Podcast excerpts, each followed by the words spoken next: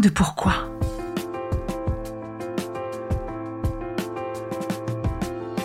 Écoutez bien. Ici, les spécialistes de la résilience, les survivants du cancer, vous raconter leur traversée, leurs chocs, leurs peurs, leurs espoirs et leurs choix face à cette maladie qui les transformera à tout jamais.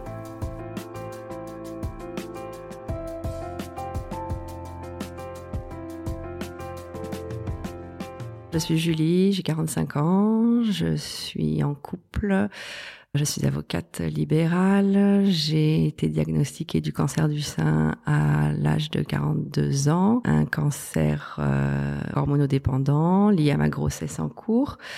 J'étais à 7 mois de grossesse et le cancer a été diagnostiqué au stade 3.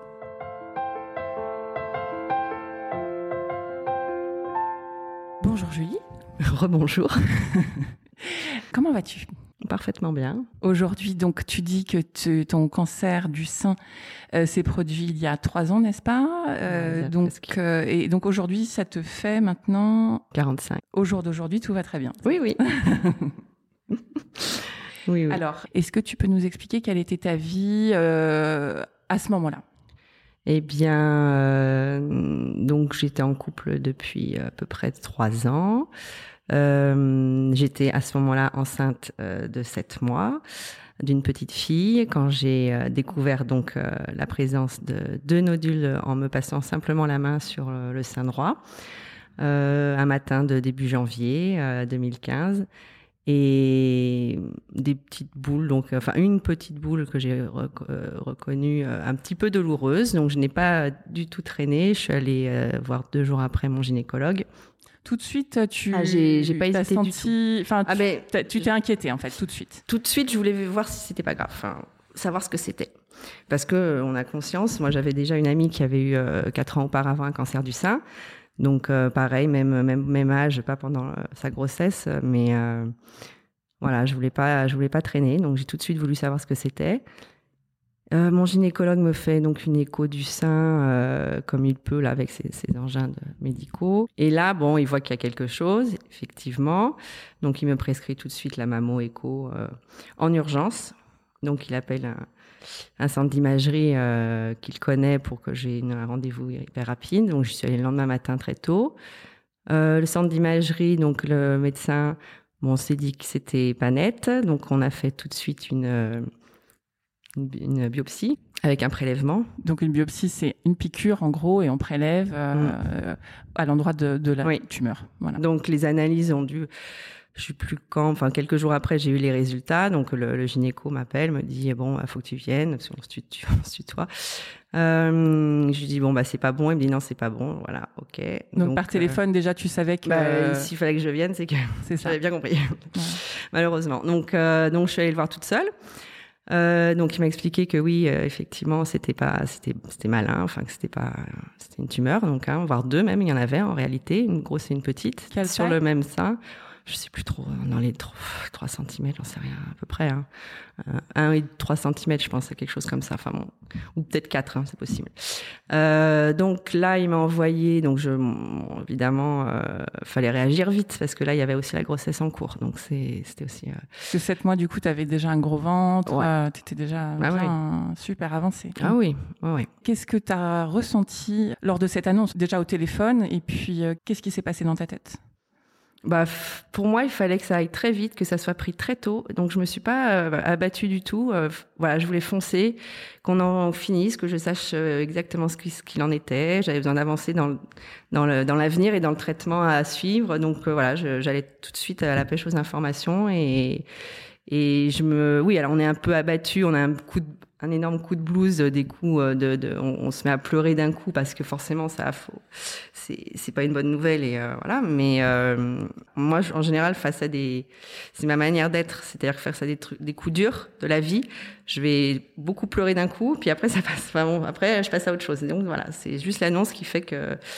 Et ensuite, bon, j'élimine la, chose et puis je, je la traite. Voilà c'est comme ça. Donc euh, après, bah, je suis allée toute seule encore. C'était pas évident d'être seule à ces moments-là. Je n'avais pas forcément envie d'être accompagnée parce que mon conjoint il travaillait. Euh, j'avais le temps de le faire toute seule. Je voulais le faire vite, donc j'avais pas envie d'attendre quelqu'un pour que je sois soutenue. Et puis je, voilà, je voulais. Euh, Donc je suis allée après voir la clinique Hartmann à Neuilly. Voir le docteur Toledano, qui est un ponte apparemment que mon gynéco m'avait conseillé. Et, euh, et là, pareil, bon, bah, je fais le rendez-vous toute seule, euh, avec alors entourée de sa psychologue et et je sais plus quelqu'un d'autre euh, pour me soutenir par rapport à l'annonce du traitement, euh, comment ça allait se dérouler et tout. Bon, je trouvais que c'était presque trop. presque trop, tu veux dire? Trop d'attention, enfin trop de, j'avais pas pas forcément besoin là qu'il y ait une psy, avait quelqu'un d'autre encore. Je sais pas, c'est j'avais trop de d'intervenants. Oui, trop euh, trop de protocoles. Je sais pas. Bon, mais c'était comme ça. Et euh, il faut dire que toi, ton cas était quand même euh, oui, oui, à l'intérieur du cancer très particulier, puisque tu étais quand même, euh, tu t'attendais un enfant. C'était peut-être ça, ta priorité, non De, c'est ça. Tu pensais.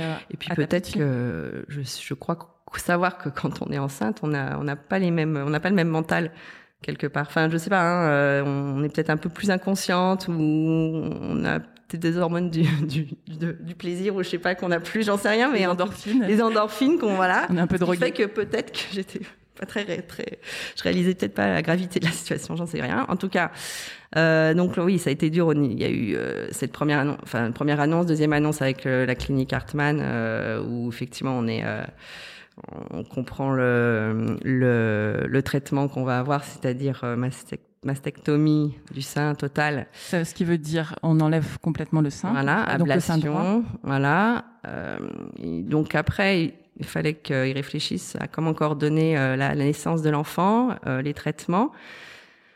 Donc là, j'ai eu besoin d'un autre avis euh, médical parce que c'était quand même très euh, touchy, comme on dit, avec cette grossesse. Donc, euh, je me suis renseignée auprès de mon obstétricien qui était à Necker, parce que j'étais suivie à Necker à la maternité, et il m'a conseillé d'aller voir euh, le docteur Réal de l'Institut Curie. Et puis, j'avais pas forcément envie d'être dans le privé, j'avais, je préférais être dans le public, donc ça m'allait bien. Je suis allée, euh, donc j'ai vu euh, pareil Réal, docteur, professeur Réal qui m'a, immédiatement euh, reçu en 24 heures en urgence aussi. Donc à Curie, qui est le centre de référence un petit peu, hein, c'est un institut de recherche donc mm. à Paris. Et là, j'étais accompagnée de mon conjoint et bon, ils ont eu les mêmes ils étaient enfin, ils ont suivi les mêmes protocoles que proposés dans la clinique privée. Euh, donc c'était l'ablation du sein pendant ma grossesse. Là, c'était c'était dur d'imaginer ça euh, avec une euh, anesthésie générale, un enfant dans le ventre. Donc là, j'ai vraiment, je suis restée, j'avais besoin d'avoir encore les deux avis des médicaux des deux, des deux instituts en fait de la clinique et donc j'étais carrément en SMS avec les, les, docteurs, les professeurs, le l'obstétricien. Je voulais en fait que ça se passe à Necker parce que au cas où la petite, euh, enfin voilà, j'étais, euh, fallait que je sois hyper hyper rassurée quoi. Donc euh, ils m'ont hyper hyper rassurée et en même temps, je, ils n'avaient pas trop le choix. Donc finalement, ça s'est fait à Curie. Et puis, euh, puis ça s'est bien, ça s'est bien passé, mais euh, voilà. Donc pour ton traitement, c'était forcément la chirurgie d'abord, et euh, après tu vas avoir donc d'autres traitements, j'imagine. Mais ça, ils ont essayé de de faire ça, vu que c'était quand même prévu l'accouchement, ils ont essayé de faire ça après. Donc, en fait, chimiothérapie. Donc j'ai dû faire l'ablation le début février, et un mois après, on, on m'a, on a, j'ai accouché sous césarienne programmée. Euh, parce que la petite était euh, en siège. Hein, donc, euh, D'accord, rien pas, à voir avec voilà, la maladie. Mais non, parce que elle était en siège et puis que j'avais pas trop envie de complications supplémentaires avec un accouchement difficile. Hein, donc, donc j'étais, oui, oui, j'ai dit ok pour la césarienne euh, programmée, qui s'est très bien passée. on m'a demandé ce que je voulais comme musique, j'ai demandé du Madonna, donc elle est née sous Madonna. Holidays, c'était très sympa, tout le monde chantouillait dans, le, dans, pendant le, dans le bloc. Un, un, un, beau joyeux moment du coup. Exactement, donc euh, voilà, tout s'est bien passé. Et puis, il fallait commencer la chimio euh, un mois après, euh, trois, trois semaines après même.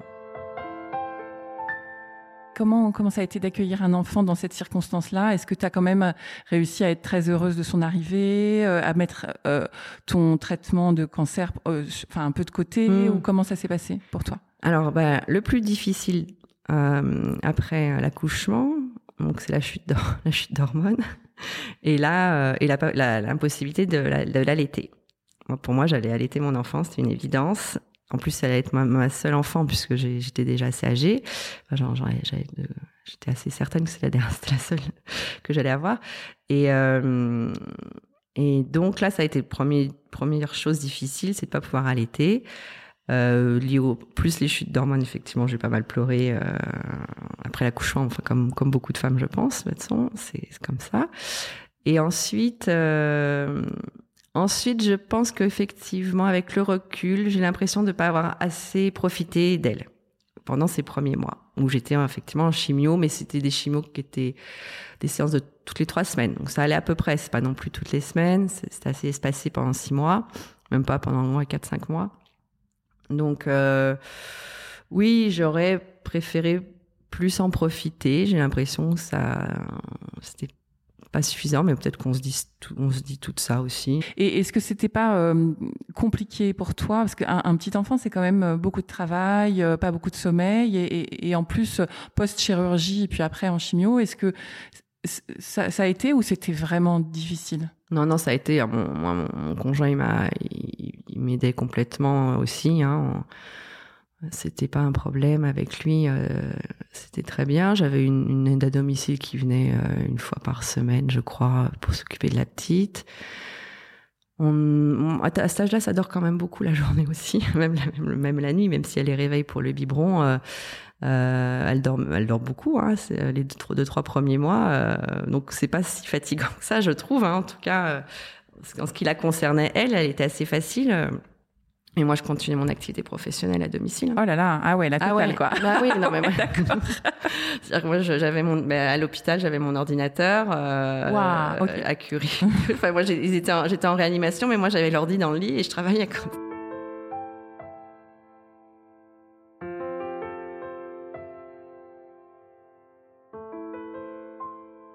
on a ce premier diagnostic, après, euh, on, on, a les IRM à, faire pour voir s'il n'y a pas. C'était ça surtout mon inquiétude, c'est parce qu'on avait peur que ça soit propagé, quoi. Tout à fait. Alors, euh, est-ce que tu as fait ça avant la chirurgie, euh, ouais, ouais. recherche d'extension?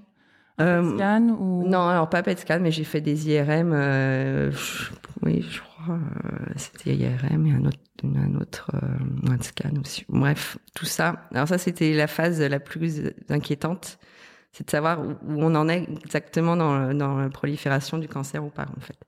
Donc à partir du moment où on sait que c'est vraiment euh, euh, c'est ça se situe à un endroit très précis, euh, isolé, on est plus rassuré parce qu'on se dit voilà mastectomie, ça s'en va, on enlève le mal et après on, ils m'ont bien fait comprendre que la chimio c'était par prévention euh, que normalement il n'y en, avait pas ailleurs, on ne le voyait pas en tout cas, donc euh, fallait le faire par prévention, plus la radiothérapie après. Mais au moins, on était, j'étais rassurée. Et c'est à ce moment-là que j'ai pu l'annoncer euh, à mes proches aussi. J'ai pas, je l'ai pas annoncé tout de suite ni à mes parents. J'ai attendu au moins, enfin trois, bonnes semaines de savoir comment tout allait se dérouler et de savoir si c'était pas plus grave pour pouvoir dire voilà ce que j'ai. Et, et, pendant ces trois semaines, ton interlocuteur, c'était euh, donc du coup ton chéri euh, mm. et, et, uniquement quoi, ouais, les médecins. Ouais, ouais. Et t'arrivais à parler avec lui. C'est bien de pouvoir euh, s'exprimer, non? C'est bien de pouvoir dire ses craintes, ses peurs. C'est difficile d'être seul avec ça, non? Oui, oui, oui. Bah effectivement. Oui, il me, il me, soutenait, on en parlait, oui, effectivement, mais je ne suis pas forcément une grande bavarde. D'accord. ok. C'était pas, euh, oui, on faisait au jour le jour avec ce qu'on avait comme euh, comme étape et puis euh, puis les moments de blues, de crainte, effectivement, à de l'annonce de, de, de, diagnostic plus grave. Là, effectivement, on, on avait une, une, vraie crainte. On, on, voit le pire forcément aussi. Donc, euh... c'est quand même une bonne mm. nouvelle, malgré les mauvaises nouvelles. Celle-ci, c'est une bonne nouvelle. En fait, la recherche d'extension qui est négative, mm. le, le, cancer est localisé. Mm. Euh, c'est euh, ouf, quoi. Oui. On revient euh, sur la, la mastectomie. Est-ce que tu peux nous dire un peu comment ça s'est passé concrètement euh, Tu as dû euh, aller un matin au bloc, on t'imagine avec ton gros ventre Ah oui, ouais, ouais. Oui, bah Curie, euh, donc Réal était très très proche, hein, le professeur était très proche, euh, en tout cas euh, très présent, attentif, etc. Ça, oui, en fait j'étais comme une autre patiente, mais sauf que j'avais un gros ventre et c'est vrai que le regard des gens dans la salle d'attente, enfin on voyait que c'était pas habituel forcément. C'est impressionnant. Ouais, c'était impressionnant. C'est vrai qu'on n'imagine pas ça. Et donc, on t'a piqué, hop, l'anesthésie, et tu te dis, allez, je m'en remets, moi et mon bébé, c'est ça Ouais, je pensais surtout à l'enfant, hein, franchement. Les suites opératoires? Ah bah oui, c'est pas agréable. Hein. Chirurgie aussi des ganglions Oui. Oui, d'accord. Donc on t'a enlevé le, la chaîne de ganglions attenante. Oui. Euh, par prévention aussi, oui. ça? Oui, oui. Pas de mauvais résultats, enfin pas plus euh, ce qu'on avait déjà. Et, euh, et, là, bah, effectivement, le retour à la maison, c'est les drains, les infirmiers qui passent, euh, la rééducation du bras avec le kiné, à domicile. Euh. Il y a quand même le fameux rendez-vous post-opératoire où on, on, te dit ce qu'ils ont prélevé et tu as mm. eu ce rendez-vous-là. Ça s'est mm. bien passé Tu as un souvenir de ça? Pas beaucoup, pas beaucoup de souvenirs, non, mais ça s'est bien passé. C'était donc les, les, deux tumeurs comme prévu, pas plus que ça. Ouais, voilà. Okay. Euh, après, bon, bah dans, dans les détails, c'est sûr que y a l'après-opération, l'après-ablation, euh, est toujours difficile de se dire que voilà, on n'a plus de sein, euh, on a une cicatrice, euh, l'image de soi. alors, quand on enlève le pansement, ça met du temps. À, on mis du temps à intégrer aussi ça. Moi, je suis allée très doucement. J'ai pas voulu voir tout de suite l'opération, la cicatrice. Fallait, je, ça c'était à l'hôpital les, les premiers jours les lendemains, sur le lendemain de, l'opération, euh, faut, ouais, faut, c'est assez hard. Mais voilà, on le sait que c'est un mal pour un bien, comme on dit. Donc, euh... Tu as regardé euh, une fois rentré chez toi ou. Non, le dernier jour de l'hôpital. Je voulais le faire avec l'infirmière, pas toute seule. Enfin, voilà, avec quelqu'un. Puis elles, étaient, elles sont très douces, très gentilles. Donc c'est vrai que. Voilà. Voilà, nouvelle image de soi, faut accepter. On t'a déjà parlé de reconstruction ou non pas pour le moment on t'en parlait pas? Oui, enfin, moi, mon, dans mon petit rêve avec mon, mon chéri, c'était bah, super, on va, on va se refaire faire des gros seins. Vengeance. Voilà, c'est pas grave. Sauf qu'après, on s'aperçoit que c'est pas possible. C'est pas tout à fait comme ça. Voilà. Mais bon, en tout cas, c'était ce qui nous donnait le moral, on va dire. Donc, tant mieux avant la chimiothérapie, on t'installe un pack ou un cathéter. Euh, mm. Ça, explique-nous, euh, parce que c'est quand même une chirurgie aussi, c'est un bloc aussi, même si c'est euh, mm. comment dire sous anesthésie locale. Le pack, c'est un petit boîtier qu'on met sous la peau mm. pour que on n'ait plus qu'à clipper les, les les poches de chimiothérapie et ne pas à chaque fois retrouver les veines. Donc c'est comme ça, c'est très facile de chaque semaine en fait de de, de clipper la chimio dessus. Je ne sais plus à quel. On me l'a mis forcément juste avant la chimio, effectivement, une semaine avant, ou juste avant. Non, une semaine avant. Donc certainement entre ton accouchement et après, voilà, après l'accouchement, euh, oui, la petite, euh, elle avait toute petite, effectivement. Et là, euh, alors c'est peut-être le pire souvenir en fait. Donc, alors qu'on on croit que c'est rien du tout, on n'est pas du tout. Enfin, pour moi, c'était vraiment une, une, une petite étape vraiment simple et rapide. Sauf que ça s'est mal passé en ce qui me concerne. Euh, L'anesthésiste qui pose euh, qui pose ce petit pack sous la peau euh, ne parvenait pas à m'anesthésier localement, donc au, au, niveau là de cet endroit à côté de l'épaule. Il, s'est pris à plusieurs reprises plusieurs aiguilles d'anesthésie de piqûre donc euh, et puis dès qu'il voulait m'ouvrir ça me faisait mal donc j'arrivais pas et puis là j'ai beaucoup souffert en fait. Je, là c'était très dur je pleurais euh, je tenais la main de l'infirmière c'était un cauchemar. Euh, lui-même ne comprenait pas donc euh, donc il a fini par faire son son opération a posé le pack mais ça a été euh, très difficile et puis après ils m'ont fait faire une radio pour voir si il n'y avait pas eu de problème au niveau du poumon parce que ça, euh, en réalité, j'ai eu, euh, je me rappelle plus le terme non plus, les termes médicaux et moi, c'est euh, une petite perforation du poumon. Un pneumothorax. Un pneumothorax léger. Et là, ils ont dû me, ils à cause de cette aiguille qui n'arrivait pas. Et vous... d'accord. Ouais. Et donc euh, ils m'ont, donc ils ont dû me garder parce que ça peut être grave. Enfin, on peut avoir du liquide après dans le poumon. Enfin, je sais pas trop les. Bon. Donc moi, la petite, elle avait deux trois semaines.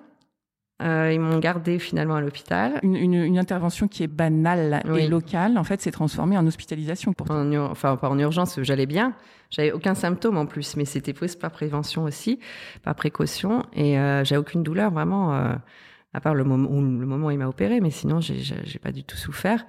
Euh, postérieurement. Et bon, là, effectivement, euh, de rester, euh, je crois qu'ils m'ont gardé deux nuits à l'hôpital en, en, surveillance, en urgence. je me retrouve dans, le, dans les aux urgences, enfin, au, à la, aux réanimations, parce qu'il n'y a pas de lit. Enfin, bon, c'était euh, et puis il fallait que je sois en surveillance, donc bon, un truc hyper glauque évidemment, parce que je te retrouve avec des gens qui sont mourants, euh, toi, alors que toi, t'étais, euh, tout allait bien quand même. Il faut savoir qu'avec ces histoires de cancer du sein, on n'a aucun symptôme, donc on ne se sent pas du tout malade. C'est ça qu'il faut savoir aussi. C'est bon, et, et surtout à l'âge où ça t'est arrivé, euh, à, à l'intérieur d'une structure comme Curie, t'as dû te sentir quand même hyper jeune et, euh, ah et quelque part hyper en forme, quoi, parce que mm. à l'âge que tu as, plus comme tu dis, un cancer qui ne qui finalement qui ne se sent pas. Mm. on se demande un peu ce qu'on fait là. Par mm. Ah oui. Après, bon, je sais que ça, je savais que ça arrivait parce que encore une fois, j'avais eu cette expérience d'une amie. Donc pour moi, c'était quand même pas non plus impossible. Ça ne pouvait pas ne pas. Ça peut arriver à tout le monde. Ça c'est vraiment. Euh, et puis j'avais aucun antécédent non plus familiaux. Hein, donc euh, c'était lié à la grossesse. C'était hormonal comme on dit. On te l'a clairement mm. dit ça? Ouais. Est-ce que tu te souviens euh, tes récepteurs hormonaux de ton cancer? Il y, a, il y a plusieurs choses. Il y a œstrogène, progestérone.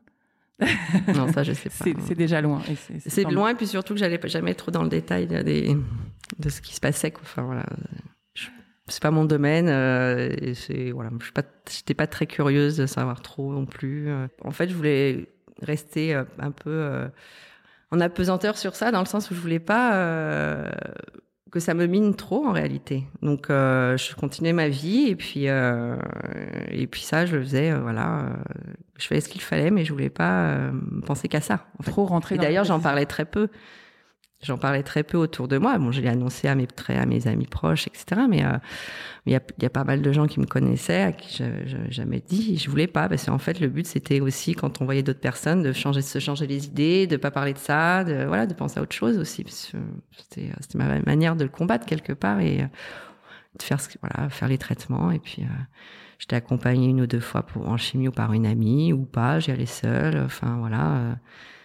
On prenait son mal en patience et puis, euh, puis j'avais ma petite fille, donc je pense que ça facilitait les choses quelque part.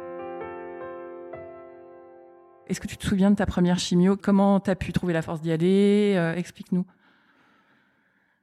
Ben, moi, c'était un peu la découverte en fait. Je le prenais pas comme quelque chose de difficile. Euh, ce qui me, ce qui me rendait très triste, c'était la perte des cheveux à venir on t'a expliqué tout ça On t'a expliqué le protocole. Donc, qu'est-ce qu'on t'a dit euh, Ce protocole, tu, nous as parlé de séances d'abord toutes les trois semaines? Oui, ça a été ça. Ça a été toutes les trois semaines de, je sais pas, avril à, début juillet. Moi, c'était la perte des cheveux qui me, qui me traumatisait, vraiment. C'était ça. Le reste, le faire de la chimie, enfin, voilà, les séances me posaient pas de problème. La fatigue, je, je, les, je les, supportais assez bien, contrairement à, beaucoup. Euh, J'avais pas très peu de nausées. Euh, j'ai non, ça, j'ai supporté assez bien. effectivement fatiguée pendant deux jours, mais après ça allait. Euh, je, je, voyais quand même mes copines. Je faisais des déjeuners. Je, je, voilà, enfin, j'étais pas du tout. Euh, Au 36e. Voilà, non. Puis bon, j'étais censée être en congé mat aussi, donc c'était. Euh... Non, non, ça allait, mais ah oui, effectivement, 36e dessous, quand tu sais que tu vas perdre tes cheveux, ça c'est le. Donc ça, c'était annoncé. Ouais, ça c'était sûr. Et comment ça s'est passé? Petit à petit, euh, moi j'avais j'avais un carré long, euh, je les ai coupés courts pour justement euh, que ça soit moins choquant quand il allait commencer à tomber, donc j'ai pris les devants. Euh, je les ai coupés courts et après, euh, après tu fais le choix de, tu, tu vas chercher une perruque, euh, voilà. Donc, c'est quand tu as normalement encore tes cheveux. Justement, je voulais pas avoir cette phase sans cheveux. Enfin, alors les cheveux, bah, ils tombent au fur et à mesure. Euh, quand on se lave les cheveux, ça tombe. Voilà, c'est petit à petit effectivement. Donc, j'avais les cheveux courts. Après, je les ai rasés. et puis après, il y avait plus rien. Donc en fait, c'est toi qui as rasé? Non, je crois que j'étais chez un coiffeur euh, dans mon quartier. C'était Future Maman ou, Belle et Belle et Maman. Je suis Belle et oui, je sais plus. Enfin moi, ils sont spécialisés dans les mamans et, les soins. Et là, euh, et la, petite coiffeuse était adorable puisqu'elle avait connu ça avec sa maman ou sa belle-mère, je sais plus. Et du coup, euh, bah, elle, elle, a dit oui, oui, on vous rase, il y a pas de souci, bien sûr. Euh, bon, effectivement, je pense qu'une fois, si on est rasé, enfin, si on a très peu de cheveux euh, sur, la, sur le crâne, le fait qu'après il tombe complètement, ça, ça vient finalement, ça se fait petit à petit, et ça passe mieux quand même. Et donc, on est tellement, on, est, on s'y attend tellement, on est tellement préparé que bon, bah, quand ça arrive, ça arrive. Voilà. c'est le pire, le, le pire, c'est l'attente et enfin l'annonce de, de, de, cette perte de cheveux et de se dire ah, quelle horreur. Finalement, ça, ça, me, ça me rendait plus triste de perdre mes cheveux que de perdre un sein. Je sais pas pourquoi. Le sein, on sait que c'était, il fallait le faire absolument, que c'était le mal et qu'il fallait l'enlever et que ça se réparait. Mais et les cheveux, bah, même si je savais que ça allait repousser, euh, j'étais mais vraiment vraiment triste. Euh. C'est en tout cas ces deux symboles de la féminité qu'on t'enlève en même temps pratiquement. Euh, c'est mm. c'est difficile à gérer. Et le jour où tu t'es vue chez, chez ta coiffeuse justement, la boule à zéro. tu t'es dit, ça t'a donné de la rage ou bien qu'est-ce que tu as ressenti ah, écoute, c'est euh, c'est un autre style. on change de tête et puis euh, après, on, bah, on, effectivement, on s'habille un peu en fonction, un peu plus rock, un peu plus guerrière, je sais pas. Enfin voilà, on, s'adapte un peu pour avoir un look finalement. Et puis non, mais surtout, quand c'est quand il y a plus de cheveux, là c'est euh, alors il y a une espèce de duvet boulon qui reste. Enfin je sais pas, c'est un peu ça, mais c'est très, très, enfin, c'est comme s'il y avait rien, hein, de toute façon. Voilà, on met un bonnet en permanence. Hein. Oui, parce que tu as parlé de perruque. Mais j'ai, en fait, non, ouais. Tu l'avais acheté, n'est-ce pas? Mais tu l'as jamais mis. Non, non, j'aimais pas. C'est pas confortable de toute façon. Alors après, j'avais pas mis, euh, j'avais pas, j'avais pas pris un, dans les plus, les plus, les plus chers, mais. Euh, c'est très cher une perruque. Oui, oui. Mm. Et la mutuelle ou la Sécu prennent une partie. Euh, et puis je, je voulais pas, mais franchement, je voulais pas mettre d'argent là-dedans. Mais vraiment quoi. Pour quelque chose qui allait me durer un mois ou deux, six mois, j'en sais rien. Euh, donc j'ai, j'ai mis, euh, voilà, c'était pas mal, mais en fait, c'est pas confortable. Le, résultat était pas mal. Hein. C'était court, euh, comme j'avais une coupe courte avant. Euh, euh, mais non, c'était pas confortable. Donc, euh, donc c'était que des petits bonnets légers qu'on qu'on a fait des spéciaux là qu'on nous propose pour protéger un peu la peau. Voilà, des petits. Voilà, j'étais avec des ouais des genres de bonnets Qu'est-ce que tu as mis des turbans aussi, des choses comme ah, ça J'étais pas très forte en turban. c'était un style, enfin c'était un genre de turban. Ça c'était bonnet un peu qui font turban un peu, oui effectivement. Non, je j'avais pas une grande passion pour euh, ces, ces, trucs, tous ces. Mais euh, ça peut être très joli, mais je sais pas, ça me. Donc j'avais un bonnet noir en, tout, quasiment tout le temps, et puis euh, ça fait une coiffe hein, au final. Oui. Mm. Boucle d'oreille. Enfin, est-ce que tu as senti ouais que tu du coup tu t'en, faisais un peu des caisses par ailleurs pour euh, plus de boucles d'oreilles, oui, parce que effectivement euh, avec les cheveux courts, je trouvais ça, joli. Euh, et puis après, alors donc ils ont dû tomber au bout d'un mois de chimio, donc j'ai dû être bien chauve pendant je, mai, juin, juillet, oui pendant quatre mois quoi à peu près. Arrive ta dernière cure de chimio, euh, raconte-nous, t'es contente, euh, tu sors de là, tu dis waouh, c'est la fête, c'est fait. Raconte la Après, on a fait la fête. non, c'était début juillet. On avait un concert de Dao, je crois, euh, à la Philharmonie. Euh, donc c'était très sympa. Et après, on est allé voir un copain. Et ouais, ouais, et après, on est parti en vacances. Euh, alors, j'étais quand même bien bien euh, encore enfin bien pas chauve mais quasiment euh, je pas grand chose sur la tête. Donc euh, donc oui c'était un peu délicat de voir d'autres gens quand même. Fallait et puis surtout l'été quand on est en maillot de bain c'est quand même pas très agréable. Donc on était parti avec euh, mon chéri, les enfants, euh, parce que lui a un fils de maintenant 11 ans, et sa, et sa sœur. Enfin, bon, on était en, petit comité. Euh, tu veux dire c'est pas agréable au bord de la mer à cause de l'opération, à cause des cheveux, avec oui, de l'ensemble. Physiquement, on n'est pas terrible hein, globalement. donc effectivement, c'est un maillot de bain qui avec prothèse fausse, enfin mousse là qu'on met pour pour, enfin, pour pour faire illusion. Faire illusion, exactement. Mais qui fonctionne malgré tout. Oui, oui, oui. Mais bon, on a encore euh, voilà des cicatrices et puis euh, et puis bon, ces cheveux qui ne sont toujours pas là. Donc euh, oui, on, on, a passé un été très agréable, c'est super. Et puis et puis quand même les effets secondaires de la chimio, moi j'avais des sacrées douleurs musculaires, comme des courbatures. Même après? Alors, je, écoute, je me souviens de ces courbatures surtout au mois de juillet, après la dernière, ou dès que je me, enfin comme des courbatures, vraiment dans tout le corps. Et après, c'est passé au bout de trois semaines. Trois, quatre semaines, donc voilà, un peu rouillé, quoi. Ces espèces de fourmis dans les doigts, non, ça, non, ça, j'ai pas eu.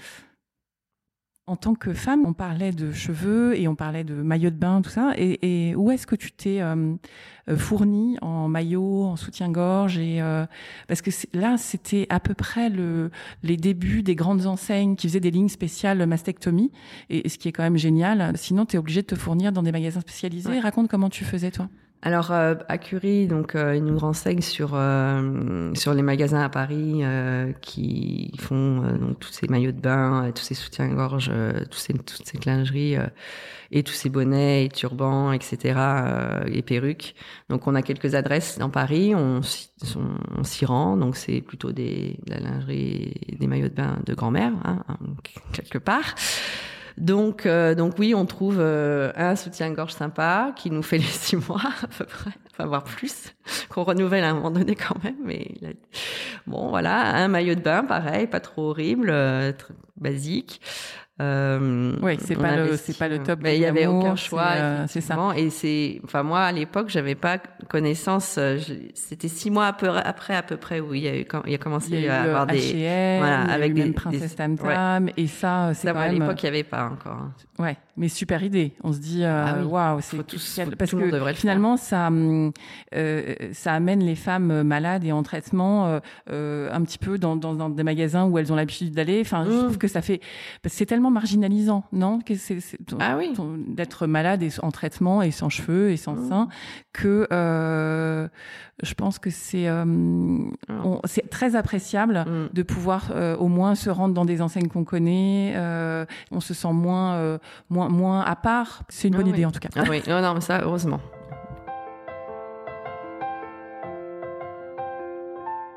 On en est donc à la fin de ta chimio, ça a été fêté, ça a été célébré, mais ça n'est pas fini, les traitements ne sont pas finis. Un cycle de, radiothérapie t'attend. Donc tu as pris des, petites vacances entre la fin de la chimio et la radio. J'ai dû prendre oui, mois, en fait, 15 juillet, 15 août à peu près de vacances. Et puis après, vers le 15 août, oui, euh, radio, donc à Curie, là c'est tous les jours. Faut se déplacer, ça te prend la matinée quasiment. Hein. Ça se passe bien. Euh, bah, tu rentres dans une pièce assez fraîche. tu te mets torse nu, bah, comme une radio en fait. Dans un appareil. Tu t'allonges sur un appareil et puis euh, par-dessus, ils t'avancent un gros appareil au-dessus de toi. Ah oui, ils te font des tatouages sur la peau avec et puis des avec des feutres aussi pour qu'ils repèrent effectivement les cibles qui doivent être touchées, enfin le rayon. Euh, Là où il y a des ganglions et des possiblement en fait des cellules cancéreuses qui pourraient rester. C'est le but, c'est de, tout éliminer. Mm. Et donc du coup, tu es quadrillé quoi. C'est vraiment oui. le truc. Ouais, ouais, c'est vrai. Alors toi, tu as eu ça en août, donc tu étais en débardeur, toute quadrillée. Ah oui, oui, oui. Mais non, non, non, franchement. Bon, on n'est plus à ça près. Hein. C'était, c'était que des petits points noirs. Moi, c'était, enfin, oui, effectivement, j'y avais peut-être euh, le, feutre, oui, mais après ça s'en va quand même. Mais, euh, mais je crois que les points noirs, j'ai encore, hein, ça se voit. Hein. Et euh, oui, bah, la radio, c'était. Euh, donc, moi, après, j'avais le problème aussi de la garde de la petite. Euh, donc, euh, bon, ça, c'est annexe, mais elle a, elle, a, été à la crèche quand, je, quand elle avait 3-4 mois, donc en juin, juin, mai-juin. Et puis après, en août, vu que j'avais la radio, je pouvais tous les jours, de toute façon, donc je la mettais à la crèche en demi-journée. Ça allait bien se, se bah, ouais, ouais, Voilà la radio jusqu'à euh, mi-octobre ou début octobre. Ça représente à peu près cinq semaines de tous les jours, euh, tout le week-end. Ouais. Qu'est-ce que tu as ressenti? Douleur, fatigue euh? Non, j'ai pas de souvenir. Euh... J'ai pas l'impression. Par rapport au traitement d'avant, c'était quand même. oui, non, ça va. C'est moins compliqué, oui, on peut dire. Oui, oui, oui. C'est contraignant, il faut se déplacer tous les jours, mais sinon c'est pas, il n'y a pas d'effet secondaire, je trouve. C'est après que ça devient rouge et qu'il faut hydrater euh, une fois qu'on a terminé le traitement. Ouais. Et c'est enfin terminé. Oui. enfin, si on peut dire, parce que euh, peut-être que tu prends. Euh, oui, le traitement tamoxifène. Ça, c'est l'hormonothérapie. Donc finalement, c'est un quatrième traitement. comprimé par jour pendant cinq ans. Donc encore, encore, deux ans. Mm. Et ce traitement-là, ça va? C'est supportable? Qu'est-ce que tu en penses? Alors, bon, moi, après la, après ma grossesse, enfin après l'accouchement, euh, enfin quelques mois après la chimio, j'étais ménopausée, ça c'est sûr. Euh, donc tu veux dire plus de règles, plus voilà, rien? ouais. Et euh, donc c'est lié à la, enfin tout ça, tout est lié hein, de toute façon. Et, euh, et effectivement, donc, quelques bouffées de chaleur de temps en temps, euh, mais très léger, franchement euh, très léger, très supportable. C'est le seul effet secondaire euh, du tamoxifène. Mm. C'est pour toi, c'est assez. Euh, ça ressemble tellement à la ménopause du coup que je sais pas si c'était euh, lié ou pas. Oui, c'est ça, mm. l'un ou l'autre. Mais très léger, hein, sincèrement. Est-ce que tu as, euh, pendant tes traitements, est-ce que tu as entrepris des, des traitements parallèles ou bien des changements euh, alimentaires ou des traitements que toi, tu aurais induits en plus de, des, des, des, traitements à la dure qu'on t'a fait subir? Hmm. Pas vraiment. en fait, j'avais envie quand même me faire plaisir. Donc, donc je faisais euh, faisais pas très attention à mon alimentation, sachant que je jamais j'ai jamais mangé n'importe quoi non plus. Donc euh, euh, je, mangeais convenablement, équilibré, euh, sans excès et euh, euh, j'étais et puis finalement ça s'est bien. J'ai pas fait de traitement parallèle naturel ou quoi que ce soit.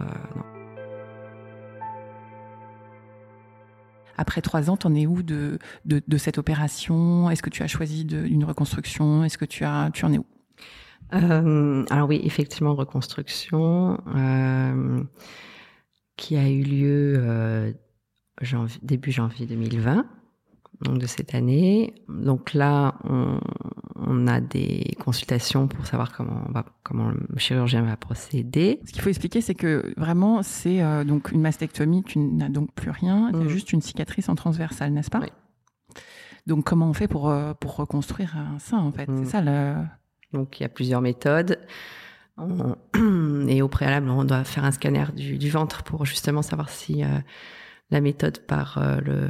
Par le, le lambeau euh, du ventre, c'est-à-dire prélever euh, une sorte de bourrelet du ventre pour en faire un sein. Voilà. C'est possible, soit soit comme ça, soit donc tout ça. Toi, pour toi, ça n'était pas possible. Non, pour moi, c'était pas possible à cause d'un vaisseau sanguin qui n'était pas dans le bon sens. De ce que... Oui, puisqu'en fait, ils prennent le bourrelet du ventre, mais également les vaisseaux, les vaisseaux et mm. ils les raccordent en haut. Ah ça s'appelle le DIEP. Voilà. Donc toi, tu as subi autre chose. Alors donc comme moi c'était pas possible, ils m'ont proposé de faire le lambeau dorsal. Donc là pareil, ils prennent un ils prennent un muscle et de la chair euh, du dos qui ne sert pas beaucoup, sauf si on est champion de natation, ce qui était pas mon cas. Donc, euh, donc effectivement, ils m'ont pris ce muscle et euh, ils le font passer. Donc, on a, j'ai une grosse cicatrice euh, transversale dans le dos aussi. Euh, et apparemment, ils déplacent le muscle, ils le posent au niveau du sein. Euh, en passant sous le bras. Et, euh, et puis ça fait une forme de sein. Ils arrivent quand même à, faire un beau, un beau résultat. Euh, donc l'opération s'est bien passée. Mais trois semaines après, alors j'ai commis quelques erreurs post-opératoires, je pense. Euh, qui ont fait que la cicatrice ne s'est pas fermée tout de suite. Enfin, donc la cicatrice du dos ferait peut-être 20 cm. Euh, j'avais 8 euh, cm qui ne se fermaient pas et qui s'infectaient. Et, et, bon, après, il y a eu des complications. Donc, c'est-à-dire, j'avais de la, de la lymphe, une poche de lymphe sous la cicatrice. Pourtant, tu étais suivi, j'imagine, infirmier. Oui, oui, oui, oui. Euh, oui, oui, bien sûr, tout euh, l'hospitalisation à domicile, comme ils appellent ça.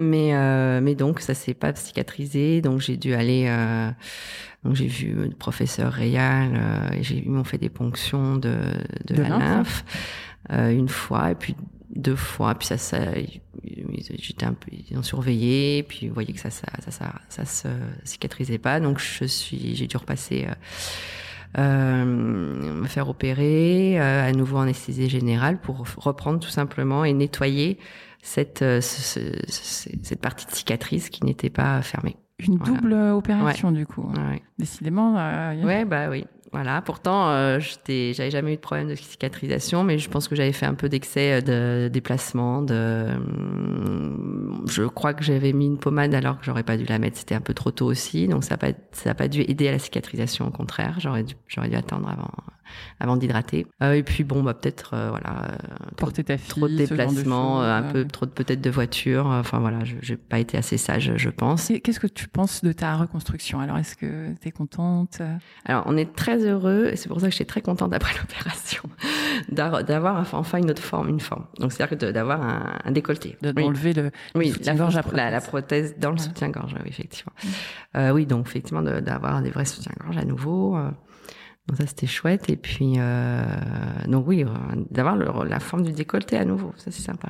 Et est-ce que tu peux nous expliquer parce que j'ai l'impression que tu avais très envie euh, euh d'avoir euh, de, d'avoir des seins un peu plus arrondis. Tu, tu nous disais ça dans l'introduction euh, et, et, tu nous as dit malheureusement ça n'a pas été possible. Parce que... Non non non parce que en fait alors le professeur en question me, déconseillait d'ajouter des prothèses. Euh, il m'a dit c'est bien les prothèses, mais il faut, retourner se faire opérer régulièrement. Euh, donc euh, pour moi, en tout cas, il me disait que c'était c'était pas nécessaire, qu'il valait mieux refaire un bien et le plus le plus ressemblant possible à l'autre, plutôt de s'embarquer dans des opérations plus lourdes, faire les deux plus gros. Et bon, il me disait que, que le résultat allait être risqué ou pas forcément à la satisfaisant, qu'il valait mieux faire euh, un à nouveau comme avant et, euh, et rester euh, comme ça. Donc sans, sans, sans intégration de prothèse d'ailleurs aussi. et puis voilà, donc simplement avec le muscle dorsal. Euh, et le résultat est bien.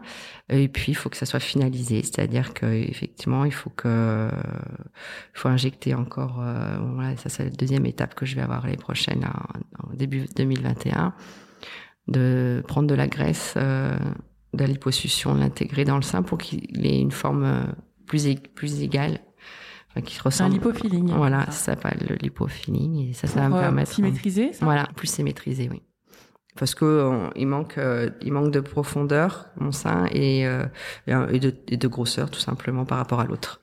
Voilà. Il est un peu encore un peu plat par rapport à l'autre. Là, on parle d'un sein qui n'a pas de, qui, pour l'instant, qui n'a pas d'aréole ni de téton. Donc, à la fin, euh, le dernier geste, ça sera peut-être ça? Oui, que alors je, envie de... je, voulais avoir un téton, mais le médecin n'est pas trop pour non plus parce que ça n'est pas. Euh, euh, ça, c'est pas forcément, il n'y a pas forcément un bon, de bons résultats. Ça, tu parles d'une greffe, c'est ça, de peau pour faire vraiment le volume, en fait. Ouais, ouais, Plus qu'un tatouage. Mm. Toi, tu aurais préféré euh, ce volume. Et euh, donc, bon, apparemment, je pense que je vais m'en tenir au tatouage du mamelon euh, qui fait effectivement illusion aussi. un tatouage 3D. 3D, mm. effectivement, qui reprend la forme du mamelon et du, enfin, le dessin en tout cas de, du mamelon et du téton, quoi. Voilà. Et je ferai ça. Et c'est dans deux ans, apparemment, il faut attendre. Mais ça sera le dernier geste, ça sera la cerise sur le gâteau. Oui. Euh, voilà. Très bien. Et maintenant qu'on est quand même euh, à, à, distance de tous ces gros euh, traitements lourds, euh, on a parlé de transformation physique. Est-ce que tu te sens, toi, euh, différente, toi, Julie, en, en, tant que femme, après cette épreuve? Pas, pas forcément, non. J'ai pas l'impression. je suis toujours la même. Non, j'ai pas non, non, ça va. J'ai pas l'impression d'avoir changé, à part ce, ces changements physiques, oui, mais sinon, non, j'ai pas. Ça m'a pas vraiment impacté, on va dire, sur ma personnalité. Euh, ça m'a peut-être rendu plus forte, je sais pas, mais mais, mais bon, voilà, après. Euh. Possiblement.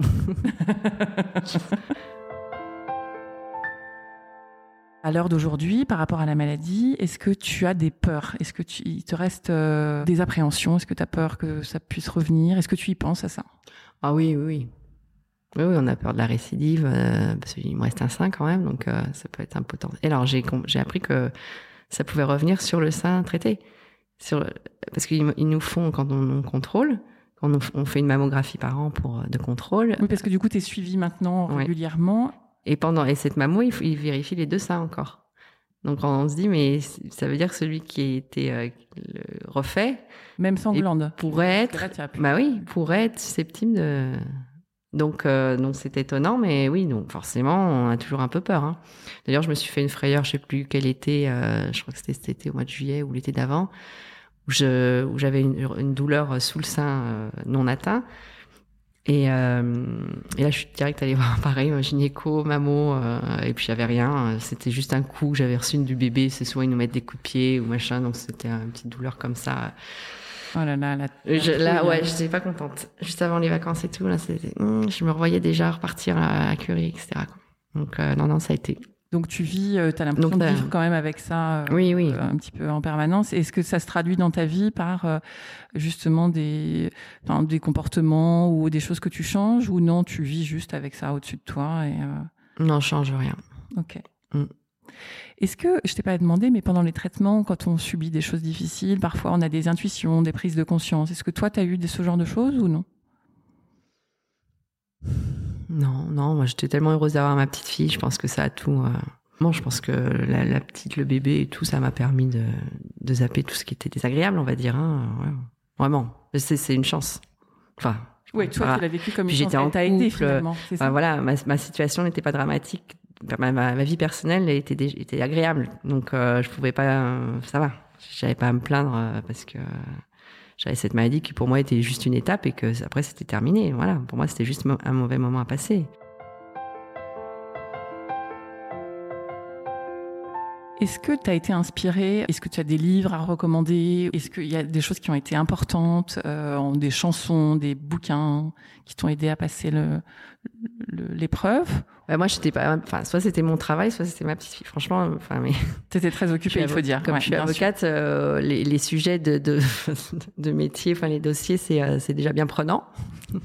Donc, donc euh, non, ça, j'avais pas besoin. Enfin, ça me changeait les idées, ça me faisait du bien de travailler, je pense aussi. Ça me, je pensais à autre chose comme ça aussi.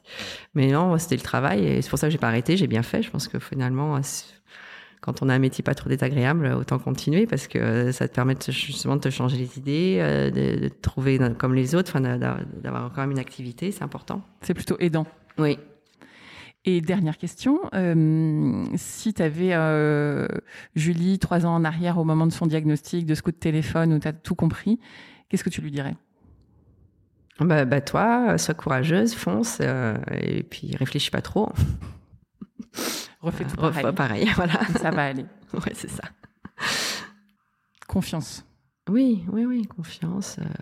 vigilance aussi quand même. Hein. Il faut, faut faut bien euh, questionner les médecins, euh, voilà, bien les tester, bien, euh, bien tout comprendre, ne pas hésiter à, réclamer des choses, à se, être, à se faire rassurer, parce que pour eux c'est du, du quotidien, donc ils se rendent pas compte.